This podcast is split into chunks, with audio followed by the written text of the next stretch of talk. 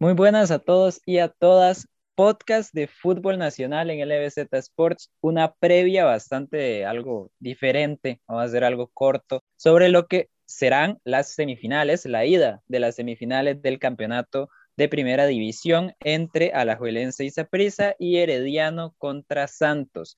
El primer partido será el domingo a las 9 y 30 de la noche. Saprissa recibirá a la liga y el lunes jugará Heredia ante Santos. Me acompaña, ¿quién sino Luis Zamora? ¿Cómo está Luis? Hola Julián, hola a todos y a todas, espero esté muy bien.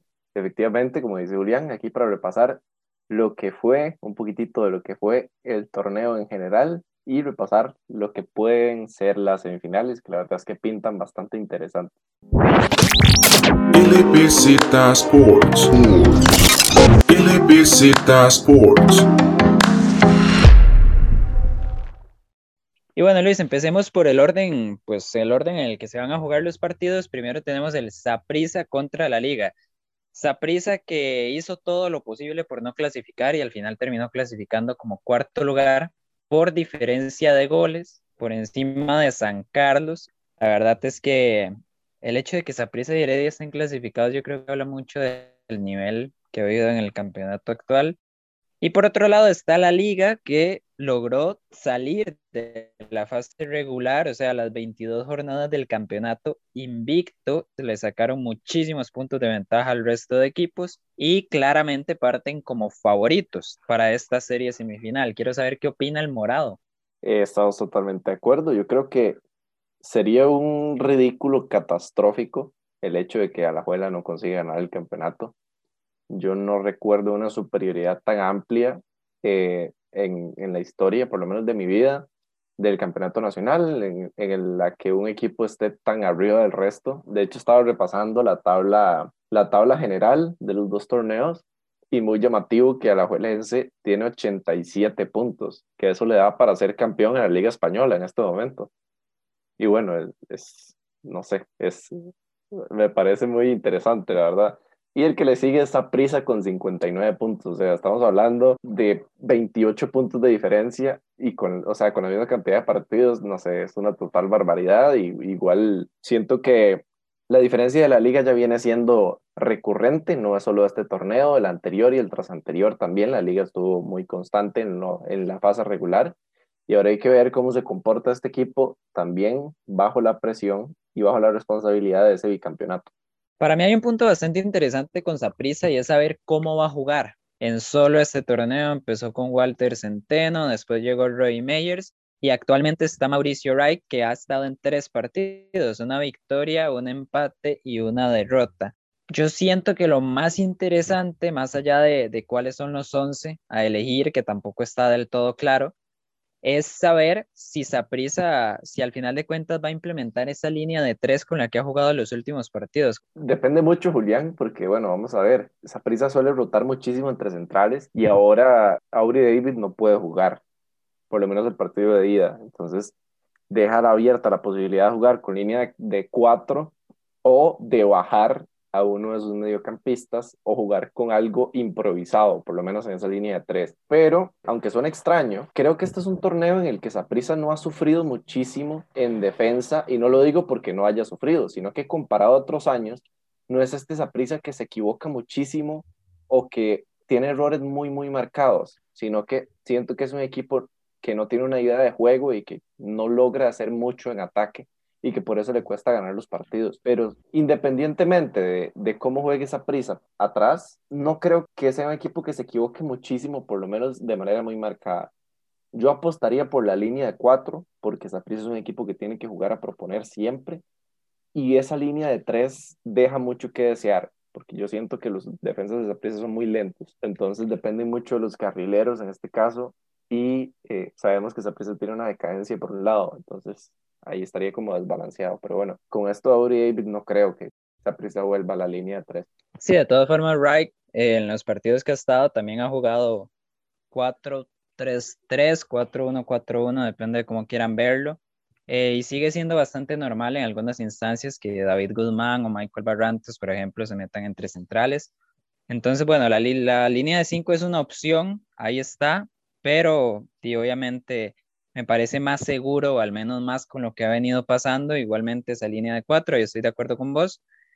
Y nada más, eh, para hablar un poquito de la liga, que la verdad viene siendo un equipo similar al torneo anterior, solo que mejorado. Claramente está bastante más desarrollado. Alonso Martínez pegó un salto bastante grande. Para mí ha sido de los mejores jugadores del torneo. De hecho, el ataque de la liga se basa mucho en lo que pueda hacer Alonso Martínez por banda derecha. Y adelante hay un tema muy, muy, muy curioso y es que tanto Marcel Hernández como Johan Venegas y Jürgens Montenegro, los tres han tenido un torneo impresionante y la verdad Jürgens ha terminado jugando más de lo que uno podía esperar en un principio. Entonces, aparte de esta profundidad de plantilla que ya le veníamos destacando a la liga desde hace mucho tiempo, yo creo que ahora se suma que esa delantera, que ya sabemos, la liga siempre juega en 4-4-2, y hay que ver quiénes son los dos delanteros elegidos, ¿verdad? Porque detrás de ellos ya Alonso Martínez y Barlon Sequeira son fijos. Entonces me parece bastante llamativo el hecho de que la liga o el, hecho de Jürgens, la verdad me parece que eso es lo notable, que a pesar de tener a estos jugadores del calibre de Venegas y Marcel, aún así eh, haya aprovechado los minutos que tiene y haya hecho un torneo de la calidad que lo está haciendo. Y el otro cambio que tiene la liga respecto al torneo anterior sería la defensa central. Claramente Daniel Arreola ha demostrado que aquí en el país está sobrado, o sea, juega, juega en otra liga, si lo queremos decir así. Y la otra duda, ¿quién va a ser el acompañante de Arreola? Puede ser Cubero, puede ser Fernán Fairón o puede ser Alexis Gamboa. Así que yo siento que la liga, como digo, es un equipo similar, le gusta jugar por las bandas, le gusta ser explosivo uno contra uno, eh, los lanzamientos de Alex López que siguen siendo muy buenos, pero igual tiene ciertas variantes que ahí es donde está eh, la clave táctica o las variantes que quiere aplicar Carevic, al menos para este primer partido. ¿Cómo lo ves, Luis? Incluso yo discrepo un poco con Julián. Yo no veo tan fijo a, a Sequeira. Perfectamente Carevic se puede decidir por, por Aaron Suárez o en todo caso también por Jürgens Montenegro tiraba una banda que creo, si no me equivoco, en las finales del año pasado, Jürgens tuvo una participación interesante por una de las bandas, por lo menos entrando de revulsivo, y me gustó mucho. Entonces, yo siento que esa es la ventaja que tiene la liga, que tiene dónde escoger y tiene mucho de dónde escoger. Cualquier central que juegue lo va a hacer bien, uno tiene más jerarquía que el otro, otros más bueno que los tres y, y, el otro es el menos desarrollado y de menos jerarquía, pero igual sigue siendo uno de los mejores centrales del torneo comparado a los que tienen los demás equipos, y estoy hablando de Alexis Lamboa. Y siento que, que por la profundidad de la plantilla, por el planteamiento táctico y por el hecho de que ya tienen una idea de juego definida desde hace mucho tiempo, la liga es sumamente favorito, no solo para ser campeón, sino, o sea, para aplastar a esa prisa que sabemos con las dudas que viene y, yo siento que son momentos muy diferentes. Sí, yo estoy totalmente de acuerdo. La verdad, la liga parte como amplio favorito, al, o sea, en esta semifinal, yendo por partes, después hablaremos de lo que podría ser la final, pero sí, me parece que la diferencia entre estos dos equipos actualmente es bastante marcada. De hecho, la diferencia de la liga, como ya dije, con todos los equipos del campeonato. Y sí, también espero tener a la Juelense en la final. Y yo diría que con esto estamos con la primera semifinal. Vamos con la segunda, que me parece que sí está más pareja, que, que llama más la atención, tal vez no mediáticamente, pero sí en cuanto a competitividad, porque tenemos a Herediano que va a recibir como local, local entre comillas, ante Santos de Guapiles. Santos, que yo me alegro muchísimo porque recordemos que en el torneo anterior, en el Apertura, Santos incluso estaba peleando el descenso estaba peleando el descenso ahí con Grecia, con Pérez Celedón. Recordemos que el campeonato anterior era, había dos grupos. Al final el peor equipo del grupo A terminó siendo Grecia y, terminó Grecia contra Sporting en el descenso, pero la verdad es que Santos también estuvo bastante cerca. Y para este campeonato que empezaron con Luis Marín, empezaron muy, muy bien. Cuando Marín se va a Heredia, que uno podría tener sus dudas a ver de si ese inicio iban a poder continuarlo o ya ahí se iba a acabar la racha, Llega Eric Rodríguez, el equipo, yo siento que más bien hasta mejora. O sea, Eric Rodríguez llega, agarra la idea que tenía Marín y más bien la mejora. Yo creo que el cambio más notorio en este equipo es, es la defensa. Santos juega con línea de 5, juega un 5-4-1 o 5-2-3, depende de cómo lo quieran ver. La delantera está muy bien cubierta, sobre todo por Javonis y ojalá pueda jugar Luis Paradela, que cuando ha estado en el torneo ha demostrado que, que tiene muy buen nivel y que se entiende muy bien también con East. Y en defensa, que es donde digo que para mí está la clave, llega Christopher Meneses, que por increíble que le pueda sonar a unos o, o a otros tal vez se lo, no les extraña tanto, Christopher Meneses ha hecho un muy buen torneo y ha jugado gran parte del campeonato como carrilero izquierdo, pero también como defensa central izquierdo en esa línea de cinco. Y al mismo tiempo, Pablo Arboin, Roy Miller, Alvin Bennett, el propio Madrigal como carrilero derecho, Osvaldo Rodríguez ha tenido un torneo impresionante, de hecho para mí, lo adelanto, para mí debería estar en el, en el once ideal del campeonato. Y por el otro lado, Heredia, que ha tenido más bien una historia muy similar a la de Saprissa, muy criticado, sobre todo que es el año del centenario, ¿verdad? Eh, como digo, Heredia empezó el torneo bastante mal con Fernando Palomeque, que de hecho Heredia no jugaba mal, pero los resultados no se estaban dando y claramente en el centenario pues no querían permitirse tener un torneo malo, que al final sí tienen un torneo malo, pero bueno, menos llega Luis Marín, logran llegar a semifinales. En un mar de dudas también, como digo, Heredia hizo todo lo posible por no clasificar, al final lo terminó haciendo y al menos tiene, pues lo que digo, o sea, la jerarquía de Heredia ya se sabe que en una serie de semifinales puede cambiar muchísimo y además tiene jugadores que están en muy buen nivel. El Jelsin Tejeda, que aunque lo critique mucho, para mí es de los mejores jugadores ahorita de Heredia. Y el mejor de todos para mí es Aaron Salazar, que me parece que por, por capacidades es el mejor defensa costarricense que hay actualmente acá en el país. El fútbol del Santos es muy interesante porque al menos yo lo, yo lo veo así. Es una transición muy rápida generalmente entre defensa y ataque pero que esa transición tan rápida no se ve que desaparezca el medio campo, como normalmente pasa con una transición tan rápida. Como decía Julián, Osvaldo Rodríguez es un muy buen torneo y justo pasa por ahí. El hecho de que la defensa y el ataque se asocien tan rápido es básicamente buscando puntos en común y ese punto en común a lo largo del torneo ha sido Osvaldo Rodríguez. El Santos está ahí por constancia. Es el equipo que del resto, digamos, que se mantuvo más más constante, mantuvo un nivel más prolijo durante la mayoría del torneo y en comparación a todos los que no son la liga, tuvo picos altos, tuvo picos bajos, pero en los picos bajos supo salir rápido y eso lo, lo pone como segundo lugar. Y por parte de Herediano, no sé, me deja sensaciones encontradas. Para mí el equipo con más recursos que jugó peor fue Heredia. Aunque esa prisa haya, haya jugado también de un nivel parecido, siento que prisa tuvo como momentos de iluminación en el campeonato, donde le pudo competir a alguien, pudo golear, pudo aparecer aquí y allá, pero Heredia siempre fue muy dubitativo.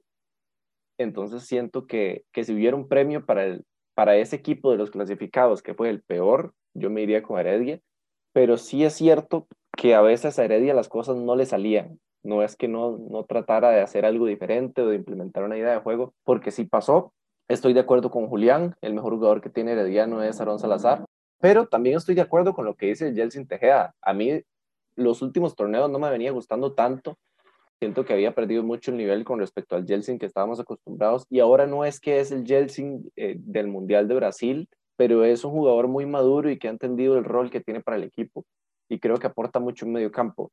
Uno de los problemas de Herediano, siento yo, y viene arrastrándolo desde hace ratillo, es que en la delantera no encuentra un, referente y que es un equipo como que no encuentra un esquema también ofensivo que, que utilice siempre y que le devuelva algo al equipo. Porque, ok, vamos a ver, a veces repite formación, a veces repite jugadores, pero cuando hace eso, no es que siempre aparece el mismo, no, no es como que encuentran una figura en su parte ofensiva y siento que eso es lo que le falta a Heredia, tal vez como para dar ese paso a convertirse en favorito o para pelear más el campeonato? De hecho, yendo por partes, eh, primero, si a mí me aseguran que ambos equipos van a mostrar el mismo nivel que mostraron en la fase regular, o sea, a lo largo de este campeonato, yo no dudo en que Santos le gane a Heredia. Y eso teniendo en cuenta que Santos no le ganó a Heredia ninguno de los dos partidos que han jugado hasta ahora, pero es que Santos, como dices, me ha parecido muy superior a todos los equipos del campeonato, que no sea, o sea, exceptuando a la liga, claramente. Ahora, segundo punto, yo no estoy de acuerdo. Para mí, Heredia ha jugado mejor que Saprissa. De hecho, como digo, o sea, con Palomeque me parece que, que con Palomeque se fue bastante injusto porque el equipo no ganaba, que al final el fútbol es de goles, el fútbol es de puntos, es lo importante, pero me parece que el equipo jugaba incluso mejor de lo que lo hace ahora con Luis Marín, simplemente que, o sea, las cosas no se estaban dando, o sea, esa, es literalmente la, la explicación. Hay veces que uno hace las cosas bien, pero los resultados no llegan, y me parece que es lo que le sucedió a Fernando Palomeque, ahora con Luis Marín. Eh, vamos hacia el tercer punto, que es lo de la delantera. Yo estoy muy de acuerdo. Para mí Heredia en este momento tiene dos debilidades. La primera es esa, la generación de goles.